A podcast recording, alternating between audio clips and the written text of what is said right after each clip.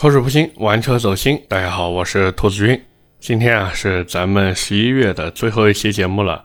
我们呢也是老规矩，和大家来进行一个留言问答。那么如果在这一期节目里面没有聊到的留言呢，各位也不要觉得灰心丧气，以后呢就不留言了，好不好？该留言还是要留言的。而且实际上这个也成了我们节目的一个传统了呀。虽然也是一个新节目啊。反正每个月的倒数第二期节目呢，都会在下方评论区向大家征集一些问题。那么我也是会在每个月的最后一期节目来给大家进行一个解答，好不好？OK，那么话不多说，我们进入今天的正题。第一个问题呢，来自栀子花落殇，他说：“糖 DMI 可以聊聊工作原理吗？”其实 DMI 的本质呢，就是增程加上一套直驱。工作原理呢，其实并不复杂。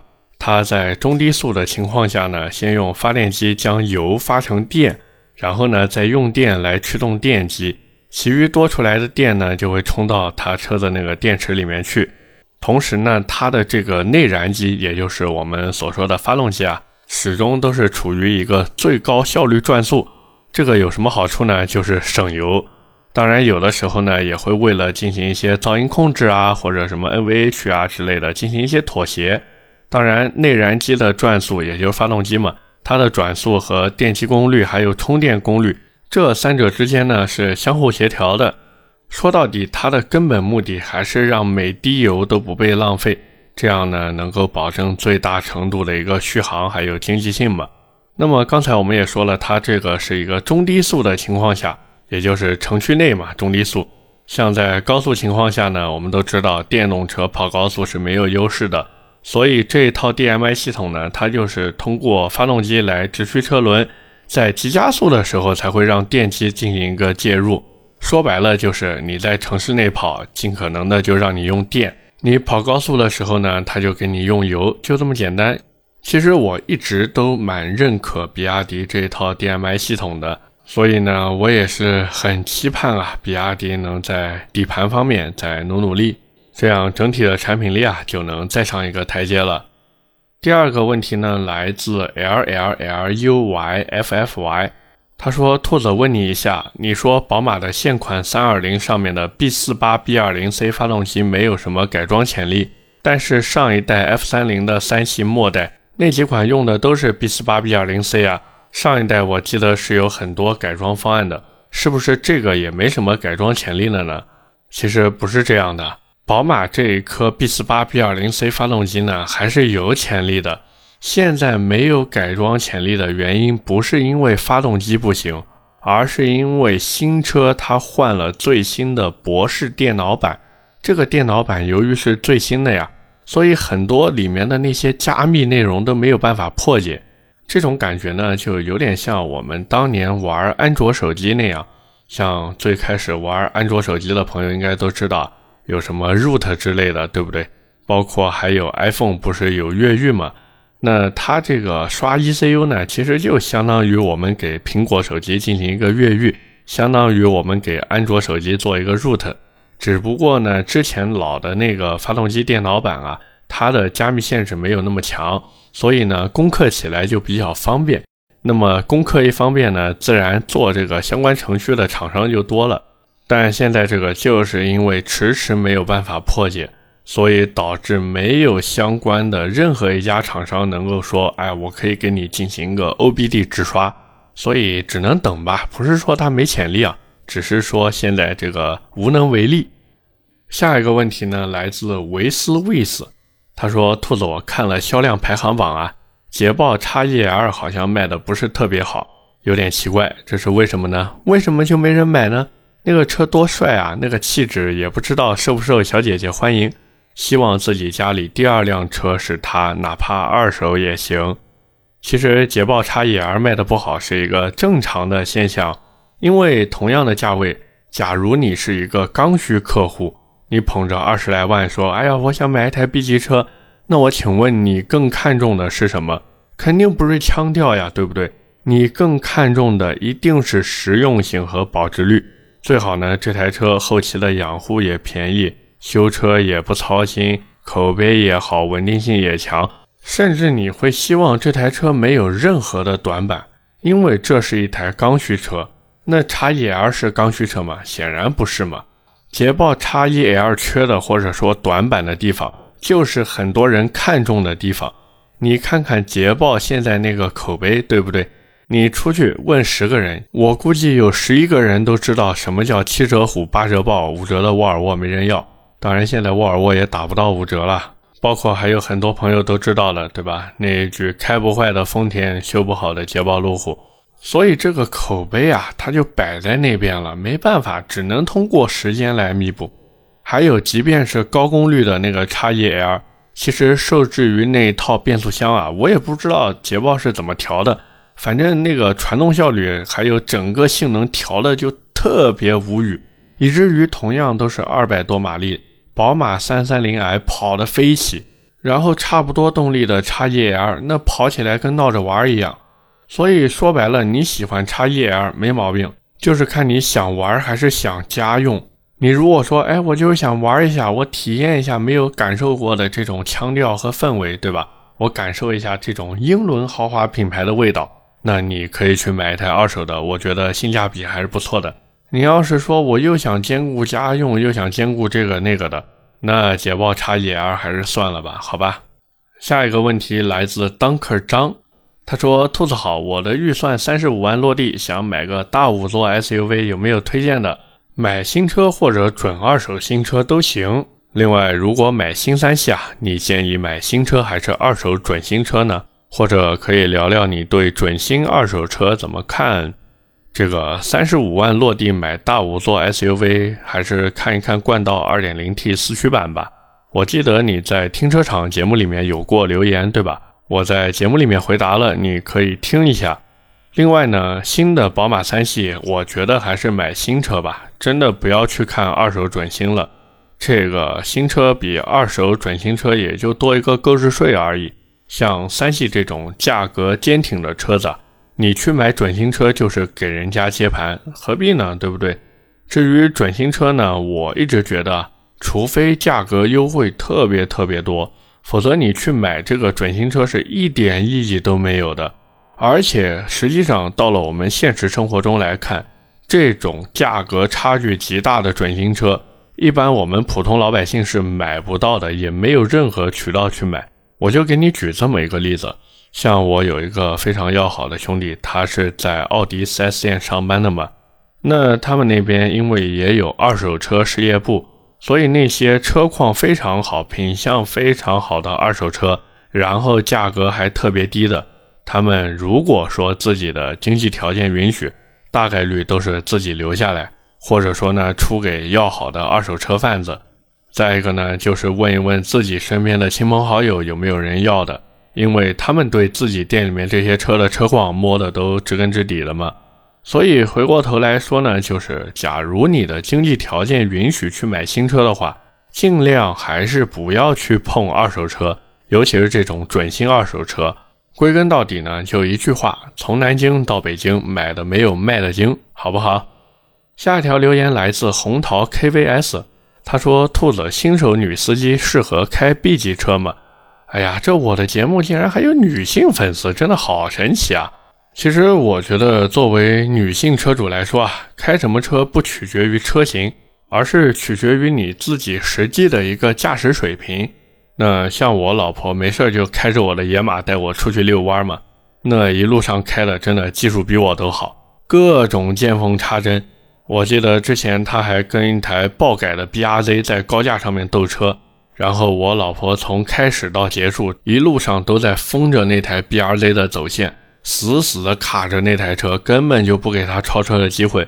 后来下了高架以后，人家还摇下车窗，说是想看看什么样的神仙人物在开车。然后我们也是把车窗摇下来嘛，对面我看车主是一个小帅哥啊，然后看到是我老婆在开车，真的。整个人都傻了，在那边不停的竖大拇指，所以我一直觉得，不管是男性车主还是女性车主，你们真的买车的时候，千万千万不要纠结说，哎呀，这车太大了，我开不了，或者说这车动力太猛了，我驾驭不住。不要怕，喜欢就买。你买回来，你要觉得你开不好，那你就好好练，好好开，多开多练，你这技术就上来了。还是那句话，千金难买我乐意，喜欢什么就去买就行了。千万千万不要说，哎呀，别人讲啊，女司机不能开大车，凭什么呀？对不对？下一条留言来自滴水成灰，他说：“请问兔子，长城坦克五百火得很，你肯定也从成都看到广州吧？看了后感觉如何？了解它的发动机和变速箱吗？如果有疑虑，它有终身质保，但是经常修或者关键时刻掉链子也很麻烦，请问怎么看待这个问题？”其实我在停车场有专门一期节目聊了坦克五百这台车。简单来说呢，这台车还是以城市豪华为主的 SUV。所谓的越野性能啊，我觉得就属于买车附赠的。估计厂家是怎么想的呢？就是我这东西是送你的，你对于这附赠的东西啊，就不要有那么多要求了。反正一般的越野呢是没有问题的。再一个呢，它的发动机和变速箱啊，我目前得到的消息其实就四个字：长城自研。也就是长城自己研发和生产的，所以如果对于它的稳定性和质量有所疑虑啊，我觉得是一件非常非常正常的事情。这就好比你身边有一个人天天吃馒头配咸菜，突然有一天他在你面前吃汉堡、吃披萨、吃鸡腿，那你肯定也疑惑呀，你这钱是从哪来的？你家里面是不是拆迁了？还是说你买彩票中奖了？那长城也是这样吗？因为他们之前不管是走亲民路线的哈佛，还是说走高端的魏，他用的全都是四缸机。那四缸机造多了，很多人就会疑惑呀，他哪来的技术去造六缸机呢？对不对？这又不像说我们简单的搭积木，把四缸加两个缸就成六缸了，这可是需要极其深厚的造车功底的呀。所以我觉得有疑惑、有疑虑是一件非常非常正常的事情。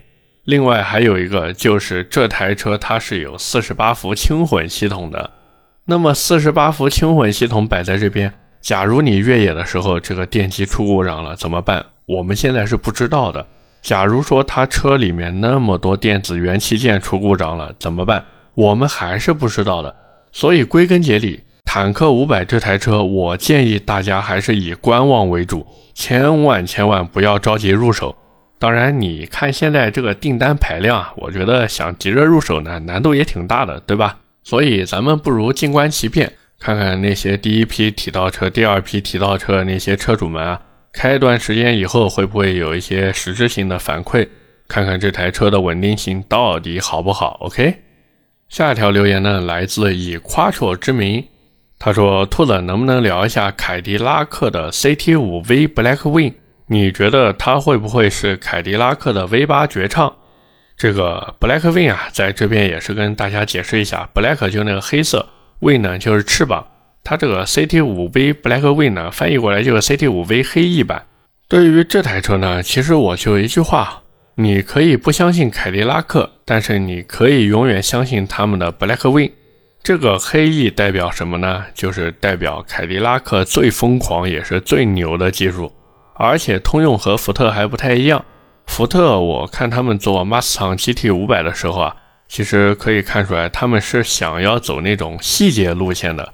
但是凯迪拉克做黑翼版的时候呢，我觉得就走那种傻大黑粗的路线。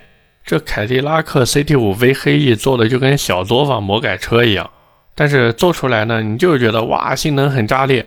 而且它做出来以后呢，没有那种高高在上的感觉。就它不像 Mustang GT 五百那种，让你一眼就能看出来它和普通版本的区别。凯迪拉克 CT 五 V 做的就让人非常有亲切感。至于这台车它是不是凯迪拉克 V 八的绝唱呢？我觉得难说，因为现在凯迪拉克或者讲整个通用的重心啊都在奥特能上面了，也就是他们那个电动车平台嘛。如果对这个电动车平台不是很熟悉的朋友呢？我之前有一期节目专门说的就是这个奥特能平台，所以按现在情况来看呢，我觉得很难说啊。就是通用也好，凯迪拉克也好，他们以后会不会继续再去做这个黑翼版本的车型？我只能说希望他们做嘛。当然，不管怎么说呢，这个 CT5V 黑翼版再好再好，它也与我们无关，因为凯迪拉克这个 CT5V 黑翼版啊。或者说，只要是带 V 的车型，它现在都不在国内卖了。所以它做的再好，与我们又有什么关系呢？下一条留言来自玉林一，他说：“兔子和各位听友，为什么新款 Macan 就保时捷那个可以搭载 EA 八八八 Evo 四发动机入华销售，而新款 S 三和高 R 却不能？另外，新款 Macan 加了颗粒捕捉器吗？效果怎么样？”这个保时捷 Macan 配 Evo 四的原因很简单啊，因为保时捷 Macan 是进口车，而且它在海外的车型上面已经配了这个发动机嘛。所以它在国内卖的势必也要配上。至于新的 S 三和高尔夫 R，不是说它不能卖，而是大众呢自己其实不太想卖这两台车。为什么呢？因为这两台车就算给你弄过来，也卖不了几台。你看看每年的这个销量，它能和 Macan 比吗？那显然不能嘛，对不对？这种小钢炮属于玩具，Macan 2.0T 属于工具。另外呢，就是新的 Macan 啊，据说还是会有颗粒捕捉器的。至于效果嘛，反正我是觉得问题不大。现在国六 B 的排放标准摆在这儿，没办法嘛，对吧？有颗粒捕捉器是一件非常非常正常的事情。当然，奥迪 S3 也好，高尔夫 R 也好，据说还是会进国内的。现在咱们就期待啊，不管是大众的 ID 系列呢，还是奥迪的 e 创系列，都能卖得特别好。这样他们就有足够的积分呢，来引进 S3 和高尔夫 R 了。那到时候呢，我们也要吃水不忘挖井人，多多感谢那些去买大众和奥迪电动车的朋友们。真的，如果这两台车能引入到国内来，你们是最大的功臣。下一个问题呢，来自 M Prince M，他说五年车龄的二手宝马 X5 3.0T 和 Macan 的 2.0T 版本。价格都在四十五万左右，选哪个可以比较适合社交？其实如果适合社交的话，我觉得肯定是三点零 T 叉五嘛，这一点真的毋庸置疑。你说你买个 Macan 二点零 T 版本，我是觉得啊，就很容易被人猜测是不是没钱还想装那啥。但是你买个叉五三点零 T 呢，这个说法就多了嘛。你可以说我要动力啊，我要六缸机，我要没有颗粒捕捉器的六缸机。你看这个腔调是不是一下子就拿捏住了，对吧？再一个，Macan 的车辆等级什么时候能跟叉五去比了？叉五对标的那可是卡宴那个级别呀，所以该怎么选你清楚了吧？下一个问题呢，来自欧阳无道，他说：“兔子，最近我父母也准备换车，大概明年六月份左右买，因为我父母都快要退休了，所以换车呢，主要想出去旅游一下。”需要轻度的越野性能，比较好的通过性，还有空间大一点，油耗低一点。大概预算二十万左右，二十五万以内。目前我推荐的有哈佛大狗 2.0T 四驱低配版、魏派拿铁、吉利星越 L。他还特别标注了一下，说这台车他妈妈特别喜欢内饰和外观。还有吉普的自由光、比亚迪宋 PLUS DM-i。他说自己的父母选的呢是哈佛 H6 荣放、三菱欧蓝德。他还特别标注了他父亲特别喜欢三菱，还有雪佛兰探界者，请兔子给一点参考意见。其实我一直觉得，给父母买车，首先要看的不是车子，而是牌子。你看父母操劳了一辈子，必须要尽可能的去满足他们的面子。像二十五万以内落地的话呢，按你的需求来看，其实我最推荐的车是福特锐际。当然，我猜测可能父母辈不一定会喜欢福特，所以还可以去看看本田的 CRV 或者荣放这两台车。当然，这两台车就跟动力无缘的嘛，反正稳定性是足够的，通过性呢也 OK，走一走烂路嘛，其实也行，属于不会出错的选择。当然，结合你父母的意见和想法，我是觉得还是买一台荣放吧。第一个呢，它毕竟属于一个合资品牌。第二个呢，丰田这两年确实它的热度啊是比较高的。再一个呢，在中老年人心目中，这个丰田属于省心、保值、耐用的选择。而且丰田这两年它的这个卖相或者说品牌的调性啊，确实持续在走高，这一点没有脾气，对吧？所以综合来说呢，我是觉得还是选荣放比较好啊。当然，你买的时候记得一定要去买它的四驱版本，好不好？最后一个问题呢，来自风继续吹起。他说：“兔子你好，本人上班族，听你的节目喜欢上了 A4L 顶配，近期呢想入手，只可惜深圳现在都没有现车了。这个价位附近有没有其他可推荐参考的轿车，或者还是等明年再买 A4L？如果可以的话，能不能再点评一下 V90CC 这款车？最近也很喜欢。说实话啊，这个价位附近能参考的轿车真的没有。为什么我这么说呢？因为你看，宝马 330i 太贵了，奔驰 C 级呢太拉胯了，对吧？不管是性能还是稳定性。你看现在新的，我当时还对它那个 ISG 电机抱有极高的期待，结果该出问题还是出问题。奔驰属于玩到现在都没把那个电机玩明白的。你说你去买 CT 五吧，估计你也会觉得自己这是不是有点消费降级？买雷克萨斯，你肯定觉得像老年代步车嘛。买沃尔沃，好像也就沃尔沃那个 S60 T8 版本能入你的法眼啊。反正我是不愿意买那个 T 八版本的，最多看看 T 五版本。买林肯呢，新出的那个轿车不仅是个特供，而且是个前驱车，所以你还能选啥呢？等明年再买 A4L 顶配就行了嘛，说不定到时候价格还比现在还要低呢。再一个你说的 V90CC 啊，我是真的真的真的真的不推荐你去买这台车，因为这台车太小众了，而且价格实在是太高了。如果说你不在意是不是四驱的话，然后又想买一台旅行车，我觉得沃尔沃的 V60 啊都比这个 V90CC 要靠谱。当然，如果让我在这些车子里面来选的话，我首选还是奥迪 A4L 的顶配。当然，如果说宝马 330i 的价格能下来的话，那我还是更愿意去选宝马 330i 的。记者啊，一定是三三零 i，不是三三零 li，更不是那个三三零 li 四驱版。买三三零就买后驱，就买标轴后驱，买的就是那个调性，买的就是那个运动性。所以到明年的时候呢，我觉得你可以在 A4L 顶配和三三零 i 之间做一个选择，到时候你就看嘛，哪一台更符合你的价格预算，哪一台更符合你自己的喜好，你到时候买哪一台就行了。反正归根结底呢，千万不要为了去买车而去买车，一定要等价格合适或者时机合适了再出手，好不好？OK，那么以上就是我们今天节目的全部内容了，也是感谢各位的收听和陪伴。今天因为是留言问答节目嘛，所以我们也就不做留言互动了。那么下期的节目呢，各位如果有什么想听的车啊，也欢迎在节目下方进行一个留言、点赞、评论、转发，是对我最大的支持。如果你觉得我聊还行呢，也不要忘记点击订阅专辑。我们下期的节目接着聊，拜拜。